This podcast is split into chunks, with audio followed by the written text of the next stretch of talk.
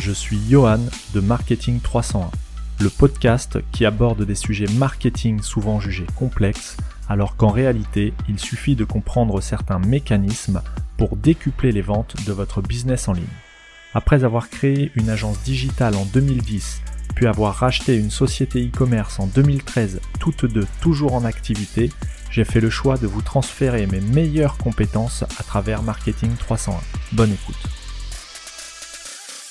Dans cet épisode, je voudrais te parler et passer en revue les trois problèmes que rencontrent tous les e-commerçants, sans exception, débutants ou confirmés, euh, que ce soit euh, une activité récente ou plus ancienne. Bref, le e-commerce n'est pas l'Eldorado qu'on peut laisser croire qu'on peut parfois entendre euh, sur des vidéos qu'on peut retrouver un petit peu partout sur Internet, sur YouTube ou sur Facebook, les vidéos promotionnelles qui vantent le e-commerce, les bienfaits du e-commerce, du dropshipping, comment s'enrichir avec le e-commerce.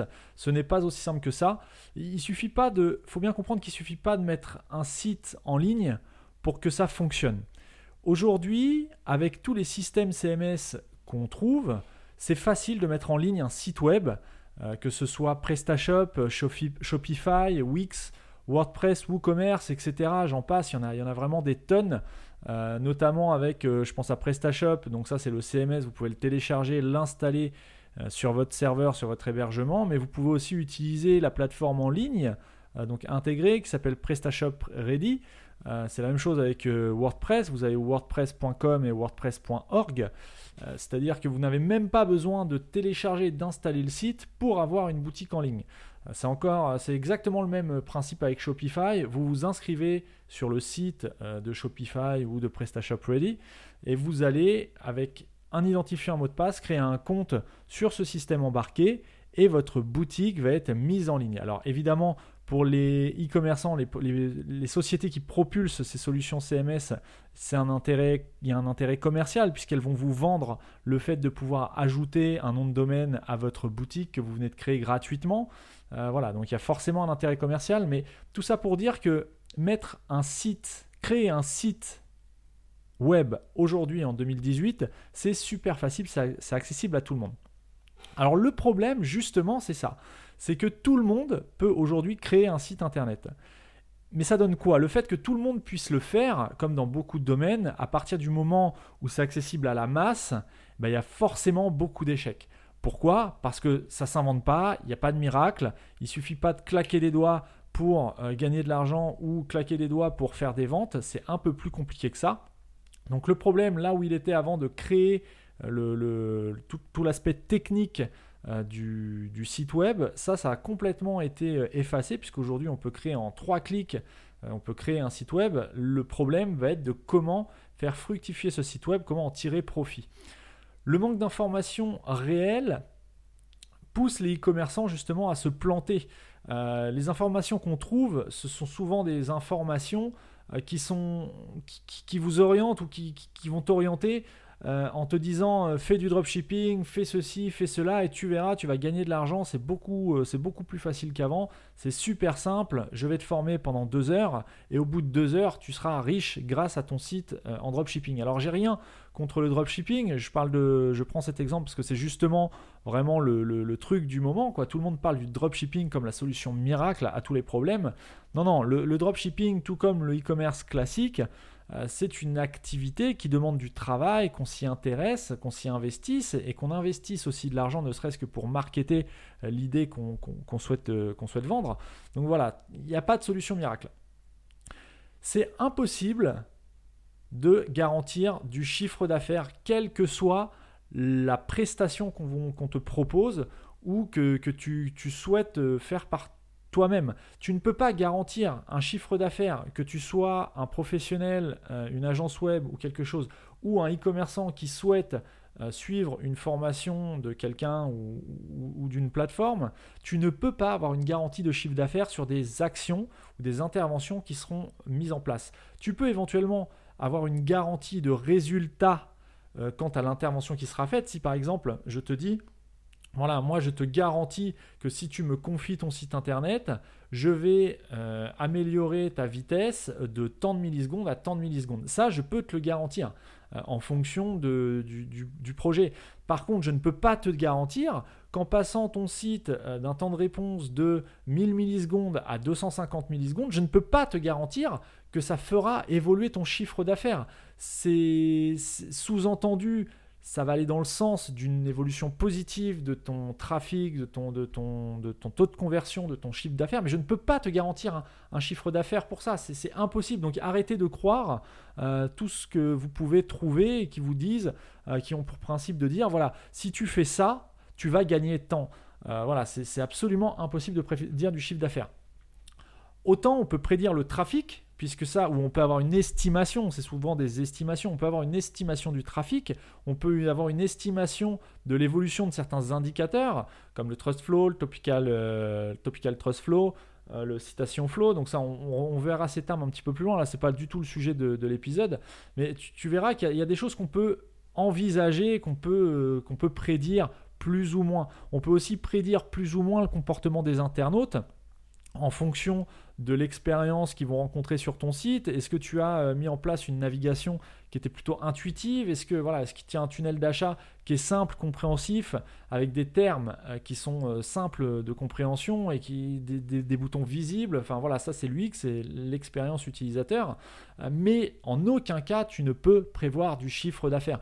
La seule, la seule méthode ou la, seule, on, va dire la seule solution qui te permettent de prédire un certain montant de chiffre d'affaires, c'est d'avoir déjà réalisé des tests sur une plateforme. Donc je pense par exemple aux, annonces sponsorisées, Google AdWords. Si ça fait déjà plusieurs mois que tu as des campagnes en cours et donc pour lesquelles tu as une vision de quand tu investis sur tel mot-clé, telle valeur, tu sais que ça te génère tant de ventes. Bon là, tu peux estimer, mais en partant de rien, tu ne peux absolument rien prédire en termes de chiffre d'affaires.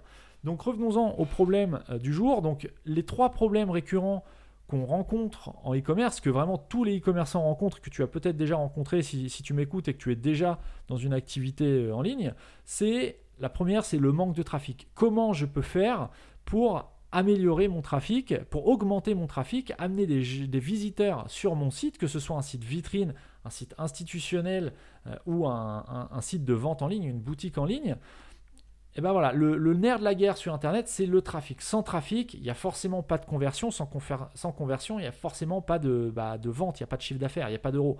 Donc voilà, il y a plusieurs solutions à ça. Il va falloir multiplier. Si tu te lances, encore une fois, ça va être plus difficile que si tu es déjà lancé puisque si tu es déjà lancé, tu as une certaine inertie qui a été mise en place, alors que quand tu te lances, tu pars vraiment de zéro d'une feuille blanche. Euh, c'est un petit peu comme un, écrivain ou un chanteur, un compositeur. Euh, quelqu'un qui part d'une feuille blanche pour composer les paroles d'une chanson, euh, il va, falloir mettre beaucoup plus d'efforts que quelqu'un qui a déjà un texte et qui doit simplement l'améliorer. Donc dans tous les cas, il va falloir multiplier les canaux d'acquisition, mais pas n'importe comment encore une fois.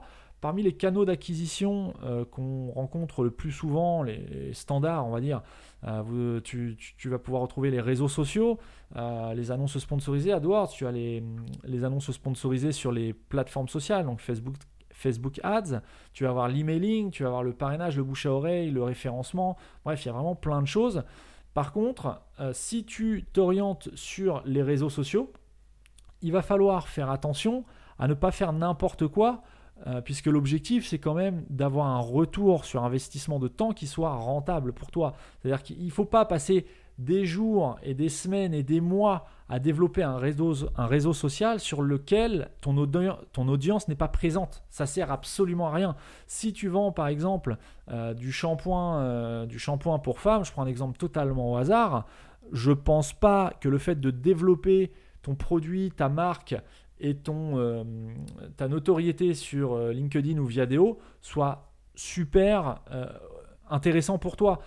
sauf si effectivement tu cherches à développer des partenariats avec d'autres grosses marques, là c'est différent. En B2B c'est différent. Mais si ton objectif c'est vraiment de trouver des clients pour ta marque de shampoing, il va plutôt falloir aller sur les réseaux sociaux qui sont convoités par les femmes. Donc éventuellement Instagram, Pinterest, Facebook.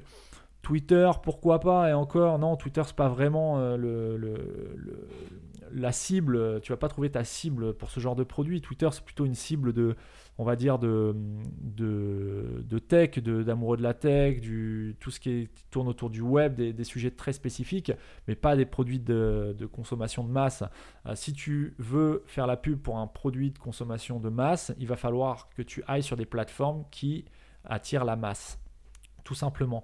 Euh, sur les réseaux sociaux, donc euh, je pense par exemple à, Facebook, Twitter ou, tous les réseaux de, ce type-là, ce qui est super intéressant, qui marche plutôt bien, c'est la mise en place de jeux concours. Alors là encore, c'est pas un secret, on a probablement déjà entendu parler. Par contre, il y a plusieurs formes de jeux concours. Si tu fais un jeu concours, on va dire standard, classique, dans lequel tu euh, fais un tirage au sort pour gagner un magnifique filet garni, voilà, en plus, si ta marque n'est pas connue, tu vas attirer personne, puisque personne n'en a rien à faire de ton filet garni composé de produits que personne ne connaît. Ou alors ça va vraiment être très faible.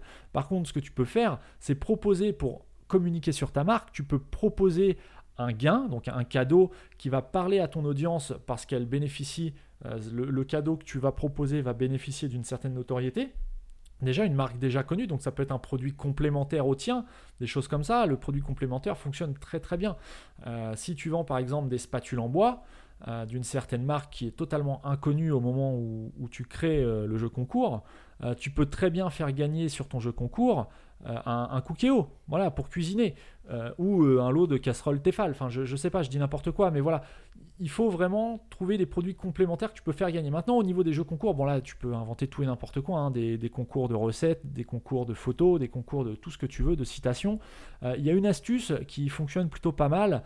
Ça consiste on avait testé ça pour un client. Ça consiste à, faire gagner quelque chose, mais l'objectif du concours, c'est par exemple sur Facebook, euh, tu mets une phrase qui sous-entend qu'il n'y a pas de fin au concours, mais, mais c'est pas aussi simple que ça. C'est-à-dire que tu vas proposer par exemple, euh, voilà, le dernier, euh, nous avons mis ça en place, qu'en pensez-vous? Le dernier qui commente remporte ce fameux cookéo. sachant que comme tu ne mets pas de date de fin explicite dans ton intitulé, ça peut commenter, partager, partager, partager, partager, partager, sans qu'il ait de fin. Alors au bout d'un moment, ton audience, elle n'est pas idiote non plus. Il ne faut pas non plus prendre les gens pour des idiots. Euh, c'est-à-dire qu'au bout d'un moment, il va falloir que tu tranches et que tu trouves un gagnant. Donc effectivement, quand, la, quand tu vas voir que la viralité va être, va être de mise sur ta publication, euh, là, tu vas, euh, tu vas donner une, date de fin en, en, expliquant par exemple que voilà, le dernier qui commente euh, dimanche 31 euh, juin à euh, minuit. Le dernier commentaire couplé à deux partages, par exemple, de la publication, gagnera le Cookéo. Voilà, donc tout ça, c'est un exemple. Hein. là, c'est juste, voilà, là, c'est au feeling. Ce podcast-là, il est, il est vraiment pas rédigé, il n'y a pas de notes. C'est vraiment ce, qui me, ce que je vois au quotidien, moi, dans mon activité professionnelle, que je te partage. Voilà. En ce qui concerne l'AdWords, là c'est un petit peu plus délicat. On me demande souvent si l'AdWords il faut en faire ou pas. Euh, eh bien, je vais te répondre oui et non, ça dépend. Ça dépend d'où tu te situes, ça dépend de ton budget, ça dépend de ta stratégie, ça dépend des autres actions que tu vas mettre en place. Par exemple, si tu as lancé euh, toi-même, ou je te conseille plutôt de passer par un prestataire parce que c'est un peu technique et on verra dans, les épisodes suivants justement cette technicité liée au SEO. Donc euh, SEO pour SEO, Search Engine Optimization. Donc c'est ce qui consiste, ce sont les actions qui consistent à optimiser ton site pour sortir correctement dans les résultats des moteurs de recherche, tu vas par exemple euh, pouvoir mettre en complément de cette stratégie SEO euh, une campagne AdWords qui est totalement complémentaire. Alors avec un budget maîtrisé, attention en mettant des garde-fous pour pas avoir ton budget dilapidé sur des expressions qui soit n'ont aucune valeur, soit n'ont aucun potentiel de, de, vente, soit sont extrêmement concurrentielles et alors ça va te coûter très très cher pour avoir peu de, de, trafic issu de cette campagne. Donc il faut vraiment faire attention à l'AdWords, il faut vraiment brider. Hein.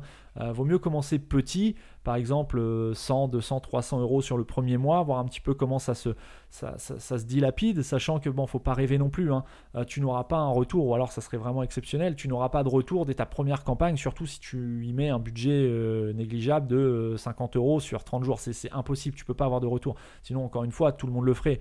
moi, le premier, je mettrais 50 euros sur la table. Si j'étais assuré de générer 300 euros grâce à ces 50 euros investis, euh, je le ferais et je ferais ça en automatique. Mais ça ne fonctionne pas comme ça. Il faut tester. Le marketing, c'est comme ça. Il faut tester et en fonction de ton produit, il n'y a pas une règle qui fonctionne pour tout le monde. En fonction de ton produit, tu verras les choses qui fonctionnent plus ou moins bien, tu ajusteras et tu avanceras comme ça dans le temps.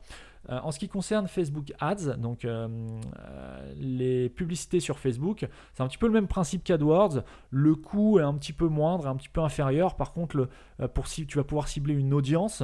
Euh, tu vas pouvoir dire par exemple, voilà, si tu vends, je reprends les spatules de cuisine, si tu vends des spatules de cuisine, tu vas pouvoir cibler les personnes de Facebook qui aiment telle ou telle thématique sur Facebook, à savoir les recettes. Euh, les recettes de telle telle chose. Euh, voilà, tu, peux cibler vraiment de façon très précise. Là encore, l'objet c'est pas de faire une formation sur Facebook Ads, AdWords, euh, les réseaux sociaux en général ou autres. C'est vraiment de t'expliquer un petit peu, te, te donner les différents canaux d'acquisition qui sont à ta portée. Maintenant, pour chaque canal d'acquisition, il va falloir forcément développer une certaine maîtrise avant d'avoir un retour intéressant. Ensuite, tu as l'emailing. L'emailing, c'est aujourd'hui, euh, contrairement à ce qu'on peut euh, parfois entendre aussi, c'est un des canaux d'acquisition qui coûte le moins cher et qui a le plus de portée. Alors attention, quand je parle d'emailing, je ne parle pas de spam. il ne suffit pas d'acheter euh, une liste de 500 000 emails et de spammer à tout va sur des, sur des adresses qui n'ont absolument rien à faire de ton contenu, qui ne te connaissent pas, ils ne savent pas d'où tu sortes et ils sont probablement pas intéressés par ce que tu as proposé. Euh, d'une part, euh, si tu es en B2C, ça c'est totalement interdit maintenant grâce au RGPD. Hein. tu en as sans doute entendu parler, le règlement général de la protection des données. Si tu ne sais pas de quoi je parle, je t'invite fortement à taper règlement RGPD. Euh, sur Google et te renseigner là-dessus parce qu'il y a de fortes chances que si tu n'en as pas encore entendu parler, tu sois dans l'illégalité totale. Euh, donc renseigne-toi sur ces choses-là. Tout ça pour dire que l'emailing, c'est un canal d'acquisition aujourd'hui qui marche très fort, mais encore une fois, il faut savoir le mettre en place. On verra ça dans les, épisodes à venir. Ensuite, le parrainage, le bouche à oreille, tu peux éventuellement développer une stratégie de parrainage, de recommandation, euh, d'ambassadeur de ta marque et de ton produit. Et enfin, le canal d'acquisition, moi que, j'affectionne plus particulièrement, c'est le référencement naturel, donc le SEO. Là, c'est très technique, il y a vraiment énormément de choses. On lit aussi un peu tout et n'importe quoi sur les blogs, sur YouTube. Moi, l'objectif, c'est toute l'expertise euh, que j'ai cumulée euh, au fil des années de, travail dans ce secteur-là. Voilà, c'est de te divulguer certaines pratiques, certaines maîtrises, certaines bonnes pratiques, aussi certaines actions à ne surtout pas faire, puisque ce qui fonctionnait hier, euh, tu as de, grandes, de grands risques à ce que ça te pénalise aujourd'hui. Donc, faut pas faire n'importe quoi, faut pas acheter des liens en masse, faut pas. Voilà, il n'y a pas de. Le SEO, c'est pas forcément cher. Hein, L'inverse est valable aussi. on a des euh, on a des exemples de, e-commerçants ou de professionnels de web qui se sont fait littéralement arnaquer euh, par des soi-disant experts SEO qui au final font n'importe quoi, mais ont simplement prétendu vendre une expertise qui au final n'est pas, n'est pas là.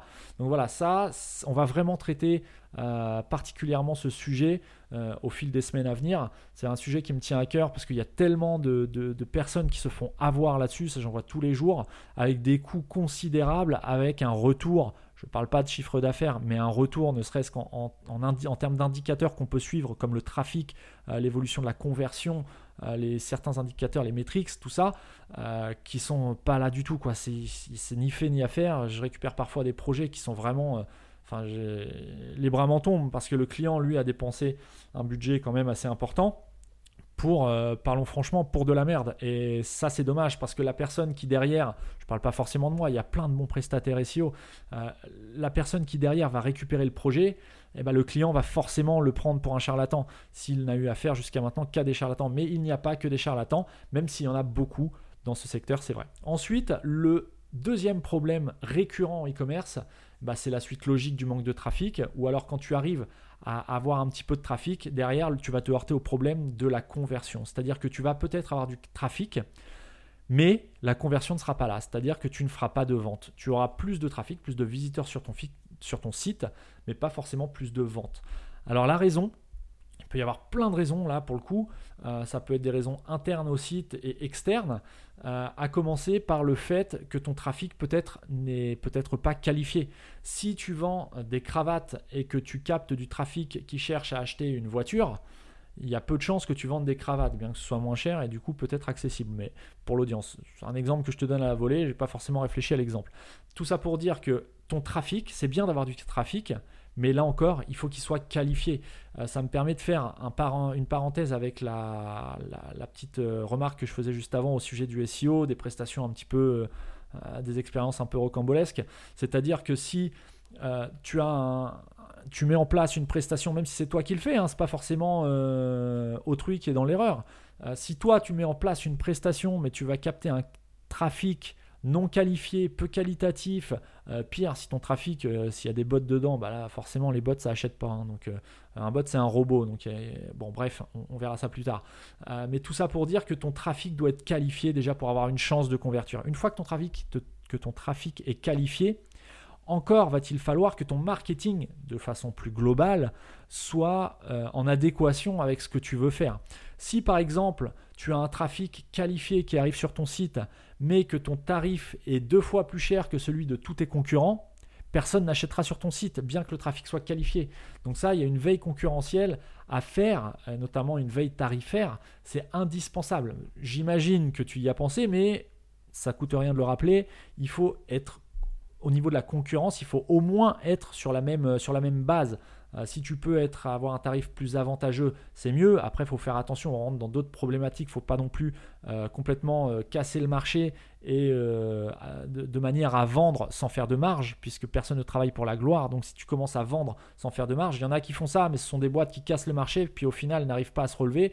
Donc, ils, ils, embêtent tout le monde et de toute façon, eux, ils vont, ils vont terminer en liquidation. Donc, ça sert absolument à rien de casser le marché. Mieux vaut euh, avoir une valeur perçue du produit un petit peu supérieure euh, à celui de tes concurrents pour un produit identique. Tu peux apporter ça par exemple sur un service, sur un conseil différent que, de ce que font tes, concurrents mais ne pas forcément casser le, marché.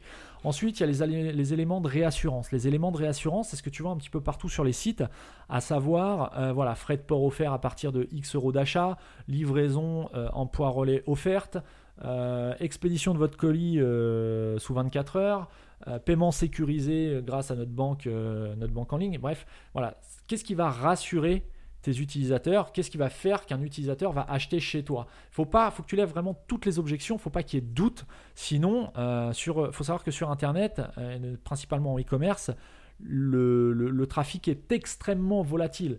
Contrairement à une boutique physique, un magasin physique où tu vas te déplacer ton client va se déplacer d'un point A à un point B pour aller acheter une paire de baskets.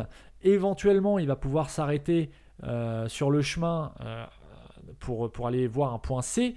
Mais voilà, ça va être compliqué de faire 30 boutiques pour comparer les prix, les modèles, les qualités euh, dans, dans, une même journée. Alors que sur Internet, il faut savoir que le point A, B et C et tu as une portée de clic, c'est-à-dire le trajet, c'est simplement ton index qui va passer du clic gauche au clic droit. Et ça, ça se fait beaucoup plus facilement qu'un trajet en voiture de 10 km. Voilà, c'est, bon, je prends des exemples un petit peu grossiers, mais c'est vraiment pour t'expliquer que la volatilité sur Internet, c'est un vrai problème. Et c'est pour ça qu'il faut que tes éléments de réassurance soient vraiment euh, très forts, que ton positionnement tarifaire soit très intéressant, si ce n'est au moins comme celui de tes concurrents, ou alors faut que tu apportes quelque chose, que tu aies une valeur ajoutée par rapport à, la concurrence. Ensuite, il y a d'autres critères qui, peuvent expliquer le manque de conversion, notamment les performances de ton site. Euh, les performances, c'est-à-dire notamment la vitesse, c'est la chose qu'on perçoit le plus simplement sur Internet. Si tu es sur un site, si ton site met 3 heures à afficher la page produit que ton client souhaite afficher, eh ben, il va pas attendre 3 heures, il va aller voir sur le site du voisin. Tout simplement qui lui sera peut-être plus rapide et lui va, engager ton client dans son tunnel de commande et va finaliser une vente sur son site alors qu'à la base c'est toi euh, qui avais capté le, le, prospect et le trafic. Donc c'est quand même dommage de perdre euh, une vente potentielle à cause d'un problème de vitesse ou de performance, sachant qu'aujourd'hui, il y a des solutions techniques qui existent, quitte à, faire faire euh, la prestation par un professionnel. Si tu ne t'y connais pas, encore une fois, chacun son métier. Euh, aujourd'hui, il y a des personnes qui sont spécialisées dans plein de domaines différents, autant en profiter. Ensuite, tu vas avoir l'expérience utilisateur. Si ton, arborescence n'est pas logique, que tes catégories sont trop profondes, si tu as 10 niveaux de profondeur, des sous, sous, sous, sous, Bon, la personne, c'est pareil. Il faut savoir que le client sur Internet, s'il ne trouve pas ce qu'il cherche, euh, au bout de trois clics, bon, c'est la norme, hein, c'est pas nouveau. Euh, s'il ne trouve pas ce qu'il cherche au bout de trois clics, soi-disant, euh, il s'en va. Donc voilà, si déjà toi, tu as 10 clics à faire pour arriver au produit recherché, c'est dommage. Il y, a, de fortes chances que ta conversion s'en ressente. c'est pour ça aussi que les, les, moteurs de recherche internes au site se sont extrêmement développés, tout simplement parce que il suffit de taper le nom d'un produit en haut dans la barre de recherche et hop, on arrive sur la liste des résultats. Donc ça, c'est vraiment génial. Euh, donc très important, ça me fait penser, très important, petit conseil, toujours avoir un moteur de recherche efficace, vérifier qu'il fonctionne, non seulement sur le nom du produit, mais aussi sur les, éventuellement les termes qui sont présents dans la description des produits, sur la référence produit, très important. Euh, voilà, donc un moteur de recherche, ça peut améliorer ton taux de conversion. Ensuite, tu peux, euh, dans les éléments de réassurance, on l'a vu juste avant, tu peux offrir la livraison, tu peux parler du délai de livraison, tu peux garantir euh, une garantie sur le, sur le transport. Par exemple, s'il y a un litige au niveau du transporteur, tu peux garantir un, retour du produit sans frais pour le consommateur. Bref, il y a vraiment plein de choses à faire. Ça, c'est en fonction de, toi, tes possibilités, puisqu'on ne peut pas forcément offrir la livraison. Quelqu'un qui vend des meubles, euh, ça va être compliqué d'offrir la livraison sur un meuble. voilà, ça, dépend de ce que tu veux. Ça va être beaucoup plus facile pour quelqu'un qui vend qui vend euh, du, petit matériel, des stylos, ça va être beaucoup plus facile d'offrir la livraison. Il faut que ce soit vraiment des produits à forte marge pour, se permettre de faire ça sans minimum d'achat. Euh, tu peux aussi, pour suivre tes conversions, ce qu'il faut absolument, si tu ne l'as pas encore fait, je t'invite à le faire tout de suite. si tu es dans la voiture ou dans les transports en commun, dès que tu arrives, c'est la première chose que tu fais au bureau, tu installes un outil de suivi Analytics. Le plus connu, c'est Google Analytics. Il y en a d'autres. Moi, je vais te parler de Google Analytics parce que c'est celui que je connais, il est gratuit. Pardon. Euh, donc voilà, toujours installer un outil, euh, en l'occurrence Google Analytics, pour suivre euh, les différents canaux de, conversion et savoir connaître le chemin de tes utilisateurs. Alors si tu vas sur Google Analytics pour la première fois ou si tu es déjà inscrit mais que tu n'es pas trop familier avec l'interface qui est pas du tout simple d'utilisation, je le conçois, même si Google tend à s'améliorer au fil du temps. Euh, là, on va pas faire une formation sur Google Analytics. Je te donne juste un chemin à suivre. Tu te connectes à ton compte Google Analytics. Tu vas dans le menu comportement et flux de comportement. Donc ça, une fois que tu as sélectionné ton site, hein. si tu as plusieurs sites, tu sélectionnes ta vue, donc euh, dans tous les comptes, tu vas sur ton site internet, et ensuite dans le menu de gauche, tu vas dans comportement, flux de comportement. Et là, tu vas voir tout ton trafic, en fonction de la période de date que tu auras sélectionné en haut à droite, tu vas voir tout ton trafic et voir comment navigue ce trafic au travers de tes pages. Et ça peut être super intéressant, tu vas peut-être te rendre compte qu'il y a des pages de sortie auxquelles tu n'aurais pas pensé. Euh, si ton trafic sort toujours sur le même produit sans ajouter ce produit au panier, c'est qu'il y a peut-être un problème sur cette page-là. Elle est peut-être trop longue à charger tout simplement et les personnes perdent patience et s'en vont. Donc ça, je t'invite vivement à jeter un coup d'œil là-dessus dès que, possible. La plupart, euh, une dernière chose sur le manque de conversion, la plupart des plaintes euh, qu'on peut recevoir, nous, en tant que professionnels du web, sont liées à l'expérience d'achat en Europe concernant le temps de livraison.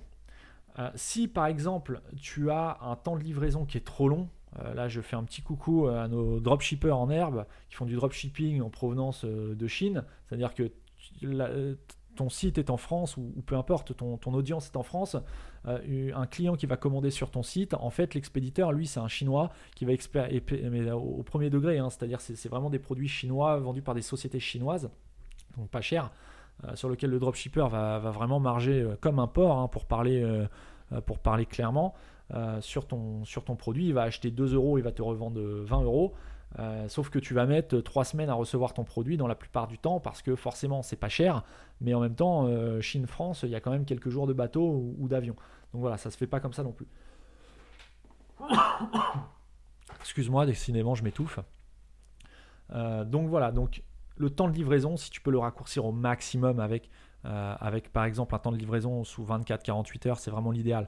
si tu commences à afficher des temps de livraison qui sont de 3 semaines, c'est pareil, ton client, il sera peut-être même prêt à payer plus cher pour aller commander ton, même produit sur Amazon, euh, mais être livré en 24 heures. Voilà, à savoir qu'Amazon, c'est un très très bel exemple. Regarde un petit peu ce qu'ils font, comment ils procèdent, leurs abonnements Prime euh, pour avoir la livraison offerte. Euh, voilà, bon, c'est vraiment les leaders aujourd'hui du e-commerce, hein, c'est incontestable. Ils sont un peu en train de tout tuer, donc il faut vraiment s'inspirer de ce qu'ils font dans la mesure du possible, et notamment dans les temps de livraison, ils sont vraiment très très forts. Autre chose qu'on remarque aussi sont les défauts techniques et les articles et les, produits qui, sont endommagés lors du transport. Euh, ça, les articles endommagés, malheureusement, il n'y a pas grand chose à faire. Euh, soit c'est ton image de e-commerçant qui va en pâtir, parce que lui, ton client, il se fiche de savoir si le colis a été endommagé dans le, camion ou si c'est toi qui as mal emballé ton colis ou quoi que ce soit. Lui, ce qu'il reçoit, c'est un colis cassé, enfin, c'est un produit cassé, un carton abîmé. Des vêtements déchirés. Donc ça, vraiment une attention particulière. mets tes efforts, c'est mon conseil, mets tes efforts vraiment sur le, éventuellement le, remboursement, le retour, le retour produit, euh, le dédommagement, vraiment le suivi de tes clients. Ne, laisse pas un client dans la nature se débrouiller avec le transporteur. Le transporteur est de ta responsabilité puisque c'est toi qui as choisi le transporteur euh, pour tes clients. Donc c'est vraiment, euh, faut vraiment prendre soin de, tes clients. Troisième problème récurrent en e-commerce, bah, tout simplement la suite logique. Hein. Une fois que tu as capté du trafic qualifié, tu, tu as éventuellement ou pas un problème de conversion, bah, c'est la conséquence de tout ça, c'est la difficulté d'évolution du chiffre d'affaires. Voilà, c'est un point qu'on ne va pas aborder pendant, pendant 107 ans. Euh, difficulté d'évolution du chiffre d'affaires, ça paraît banal, mais c'est le nerf de la guerre. Si tu te lances aujourd'hui ou que tu t'es déjà lancé dans le e-commerce, c'est pas pour le fun, c'est pour faire du chiffre d'affaires et gagner ta vie.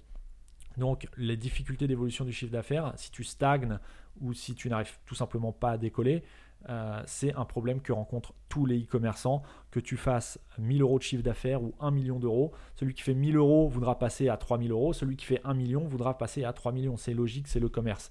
Euh, tout cela euh, en, admettant que le, marché s'y prête, évidemment. Donc pour ça, bah, il y a plein de solutions aussi pour faire évoluer ton chiffre d'affaires. On reverra ça plus en détail dans d'autres épisodes. Euh, tu peux proposer euh, tes formules euh, que tu fais aujourd'hui si tu vends du service ou même des produits. Tu peux proposer ce qu'on appelle des box. C'est un petit peu la mode aussi en ce moment. Proposer des formules d'abonnement pour recevoir un produit régulièrement. Ça, ça se prête plutôt aux produits consommables. si tu vends du dentifrice, bon bah voilà, tu peux proposer des packs d'abonnement de, je sais pas, de 12 envois répartis sur les 12 mois de l'année, où la personne va te payer un abonnement récurrent, renouvelable par ta site reconduction au bout de 12 mois, par exemple. Hein, ce sont des exemples. Mais tout ça, ça te garantit une certaine récurrence dans ton chiffre d'affaires, dans ta fidélisation client. Euh, tu, peux, euh, tu peux essayer de mettre ça en place si ça se prête à ton activité. Ensuite, tu peux aussi, euh, ça c'est même quasiment indispensable, faire de la vente complémentaire, ce qu'on appelle de l'upsell. C'est-à-dire que tu vas vendre un produit complémentaire à un produit que ton client est en train d'acheter. Donc tu peux proposer, pour reprendre l'exemple de tout à l'heure, tu lui as vendu euh, une superbe cocotte minute, tu peux lui proposer les accessoires qui vont parfaitement aller avec cette cocotte minute. ça, tu l'ajoutes dans ton panier, au niveau du panier, quand la personne est déjà dans le tunnel de commande, qu'elle n'ait plus que deux ou trois clics à faire pour ajouter deux ou trois produits supplémentaires. Alors la valeur des produits et logiquement, euh, ou la plupart du temps c'est ce qu'on observe, moindre que le produit euh, initial que la personne est en train d'acheter, mais la vente complémentaire peut vraiment démultiplier ton chiffre d'affaires. Euh, imagine que tout simplement tu fais, tu fais 100 ventes par mois, on va prendre des chiffres un petit peu, un petit peu de, personnes qui débutent dans l'e-commerce, tu fais 100 ventes par mois, euh, à, 10 euros chacune, ça te fait 1000 euros sur le mois. Donc euh, là, on est d'accord qu'on ne parle pas de gros business, hein. on parle de, se lancer dans le e-commerce, voir un petit peu comment ça fonctionne et se développer. Euh, c'est la réalité des choses. Bien qu'il y ait quelques exemples de, réussite, mais toujours pareil, c'est pas la masse. Les success stories ne, sont pas, ne, sont pas, ne sont pas réalisés par la masse. Donc si tu vends par exemple, si tu réalises 100 ventes euh, à 10 euros, tu vas faire 1000 euros de chiffre d'affaires. Si à chaque fois tu as rajouté un produit à euh, ne serait-ce que 30 euros, bah, ton chiffre d'affaires va mathématiquement se démultiplier. Euh, voilà, donc voilà pour les difficultés d'évolution du chiffre d'affaires. On verra d'autres exemples dans d'autres vidéos. Là, je regarde un petit peu comme c'est, je suis au tout début du, podcast. le temps, le temps qu'on y consacre aussi. J'ai pas envie de partir dans des podcasts qui fassent, qui fassent une heure et demie. L'idée, c'est que ça t'apporte vraiment quelque chose, que tu puisses l'écouter sans t'enlacer et, et qui ait vraiment une valeur ajoutée à ce que je t'apporte. Dernier conseil, euh, que vous soyez, euh, que vous ayez fait vous-même votre site, que vous soyez passé euh, par un prestataire, n'oubliez jamais que là ça sort un petit peu du contexte, mais c'est une anecdote qui m'est venue cette semaine en discutant avec un client. vous êtes propriétaire et responsable de vos sites. Ton site t'appartient. Si tu as fait faire ton site par une agence et que l'agence ne t'a pas livré les fichiers sources de ton site, interroge-toi, il y a un problème. Sauf si c'était prévu dans le contrat, et là, auquel cas, c'est toi qui as peut-être mal acheté ton site internet. Mais si tu achètes un site, que le site devient ta propriété, mais que l'agence en question, ou le prestataire en question, ça peut être un freelance, hein, je, parle beaucoup d'agence parce que c'est mon activité, mais euh, tu peux parler de, freelance. Si un freelance ne te, fournit pas les codes sources alors qu'il n'y a pas de contre-indication à fournir les codes sources dans le contrat que tu as signé avec lui, demande-lui de t'envoyer les codes sources. Les codes sources, c'est un petit peu le, enfin c'est le, c'est, le cœur de ton activité, c'est ta propriété. Sans code source, tu ne peux rien faire. Si demain euh, ton prestataire décide de te mettre des bâtons dans les roues et de couper ton site, tu ne peux rien faire. C'est-à-dire que tu repartiras de zéro et quelle que soit la somme que tu as investie, bah, tu vas devoir réinvestir à nouveau. Donc c'est dommage. Donc voilà, tu es responsable et propriétaire de ton site. Euh, toujours dans la, même, dans la même idée, si tu héberges ton site chez un prestataire, quel que soit ce prestataire, soit un gros hébergeur, un petit, un petit hébergeur, un sous-traitant, tout ce que tu veux, euh, il faut absolument, quand la personne euh, quand tu arrêtes ton, abonnement d'hébergement pour changer, d'hébergeur ou changer de prestataire, euh, ne compte pas sur ton ancien hébergeur pour conserver tes fichiers. Lui, ton ancien hébergeur, une fois que tu as résilié le contrat, il n'a plus aucun, compte à te rendre. Sauf si c'est inclus dans CCGV, mais ce n'est pas le cas. Euh, en général, ce n'est pas le cas. donc, quand tu résilies quelque part, assure-toi de bien tout récupérer avant de résilier pour que tu ne te retrouves pas un petit peu euh, euh, la tête sous l'eau avec un site qui a été supprimé tout simplement parce que tu as oublié de le récupérer, de récupérer ce fameux code source, euh, les fichiers qui constituent ton site, si tu as oublié de les récupérer avant même de résilier ton abonnement et que l'abonnement a été clôturé, il faut savoir qu'un abonnement d'hébergement, un hébergement quand il est clôturé, c'est tout simplement les fichiers sont effacés du serveur sans moyen de les récupérer. En général, un bon prestataire va conserver ou va tenter d'essayer de conserver un maximum de sauvegarde des sites qu'il a hébergés. Mais voilà, ce n'est pas une garantie. Tu, es propriétaire de tes fichiers et tu en es responsable euh, à, partir du moment où, euh, où, voilà, où tu ne fais pas de la location de, de code source.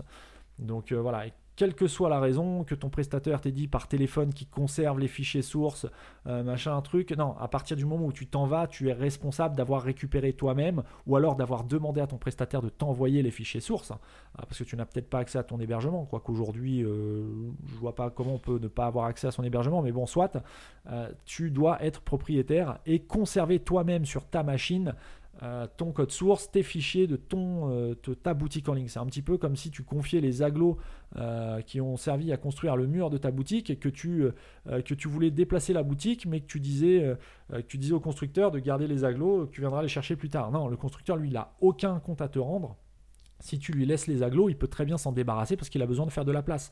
Eh bien, un hébergeur, c'est pareil. À partir du moment où il y a un site qui s'en va, qui quitte un abonnement, euh, c'est à toi de récupérer tes fichiers sources parce que lui, ton, ton prestataire, il va faire de la place pour un nouveau client qui va arriver. Donc, il ne va pas forcément conserver des backups sur des décennies.